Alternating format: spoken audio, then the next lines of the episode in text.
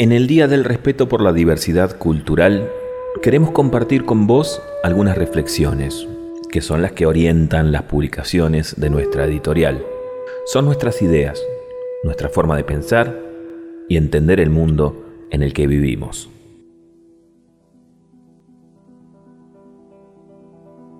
Los europeos, desde hace mucho tiempo, consideran a su cultura como superior a todas las demás.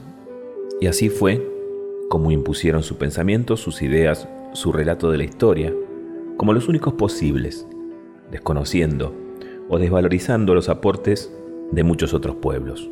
Así Colón, por ejemplo, cuando llegó a América, escribió lo siguiente sobre el pueblo que encontró en la isla Guanajaní. Ellos todo tomaban y daban de buena voluntad. Me pareció que era gente muy pobre de todo.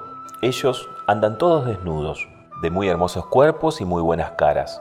No tienen armas ni las conocen, porque les mostré espadas y las tomaban por el filo y se cortaban por ignorancia. Es claro que para él los pueblos originarios eran pobres, ignorantes y atrasados. Pero ¿eran pobres, ignorantes y atrasados? Tenochtitlán, actualmente Ciudad de México, era la capital del imperio azteca y tenía, a la llegada de los españoles, 200.000 habitantes, mucho más que las civilizadas París, Constantinopla o Venecia, por ejemplo. Estaba construida sobre el lago Texcoco. Los aztecas construyeron allí islas artificiales para cultivar maíz, calabazas, tomates, porotos. También levantaron barreras y diques de contención para evitar inundaciones. Había allí cuatro enormes mercados donde se intercambiaban toda clase de productos.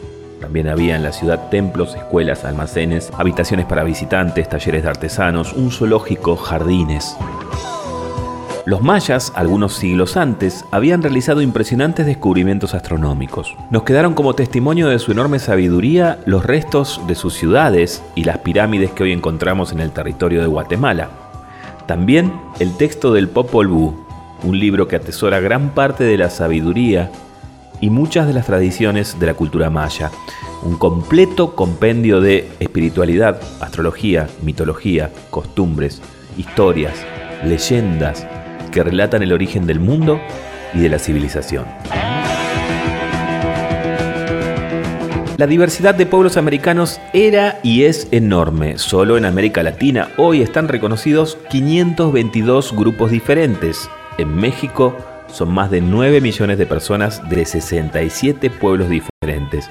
Y en Brasil son 241 pueblos y más de 700.000 personas que se sienten parte de ellos.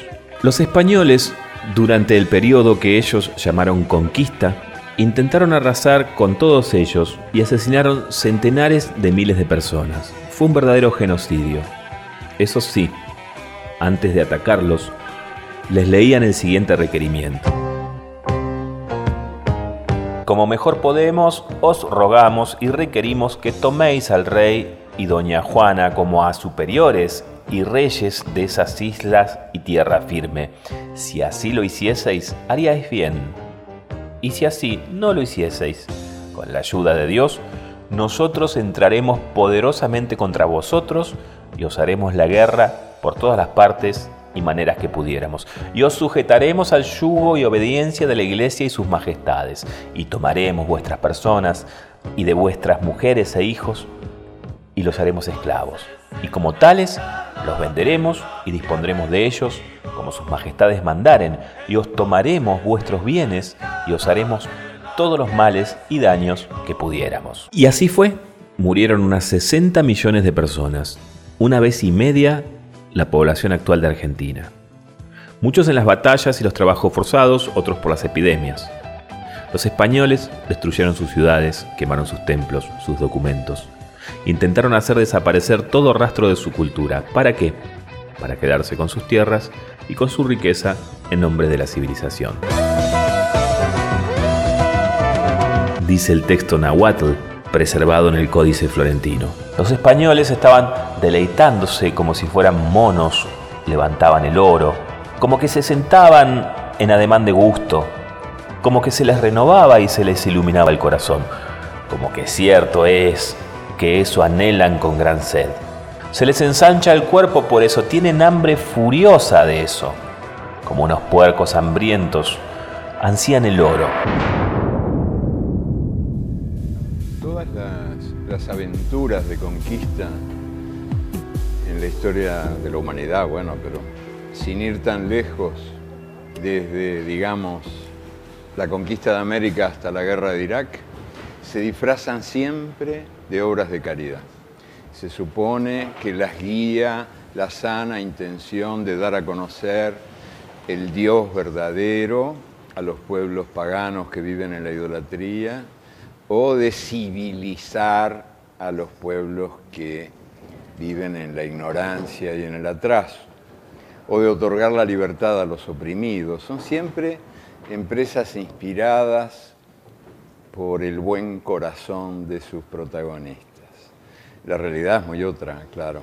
Siempre que hubo aventuras de posesión de unos países por otros, empresas de humillación de unos países por otros, invasiones, conquistas, siempre detrás hubo algún interés este, material, concreto, digo que es eh, siempre inconfesable, jamás se habla de eso. El genocidio, el etnocidio de los pueblos de América continúan hoy, de muchas formas diferentes. Los españoles impusieron una única religión, una única ciencia, una única verdad, una única historia y sobre todo un único Dios, el Dios dinero. ¿A dónde nos llevó esto? ¿En nuestro continente? y en todo el mundo. Hoy vivimos en todo el planeta una enorme crisis de lo que llamamos civilización. Miles de personas mueren en el mar Mediterráneo tratando de llegar a Europa, que los rechaza y los criminaliza. Lo mismo ocurre en la frontera de los Estados Unidos. El tráfico de personas y la esclavitud crecen en todo el mundo. Más de 70 millones de personas se vieron obligados a abandonar sus hogares por las guerras y las persecuciones en todo el mundo. Todos los días ingerimos, sin saberlo, partículas de microplásticos que han sido encontradas en el agua de redes, de lagos, de ríos. Los incendios, producto de la especulación inmobiliaria y de la intención de eliminar bosques para la siembra, están arrasando la selva amazónica, el delta del río Paraná y muchos otros territorios. La Antártida y el Ártico los casquetes polares y los glaciares, es decir, la reserva de agua dulce del planeta, se están derritiendo por el cambio climático. La industrialización de la agricultura y la ganadería provocan el traslado de virus animales a los seres humanos y generan epidemias cada vez más graves. La minería a cielo abierto hace polvo los cerros para encontrar partículas de oro y plata y contamina el agua con cianuro. El monocultivo sojero destruye la tierra la fractura hidráulica para extraer petróleo contamina las aguas subterráneas. Y a eso llaman progreso, desarrollo, civilización. La conquista para extraer riquezas no es pasado, es presente. Y los pueblos originarios de América no son pasado, son presente. Ellos proponen, frente al salvajismo de la cultura del dinero, frente al individualismo del sálvese quien pueda, la civilización del buen vivir. Una vida en armonía con la naturaleza. El Gmefelén mapuche, el Sumac causay quechua, el Ñandereco guaraní.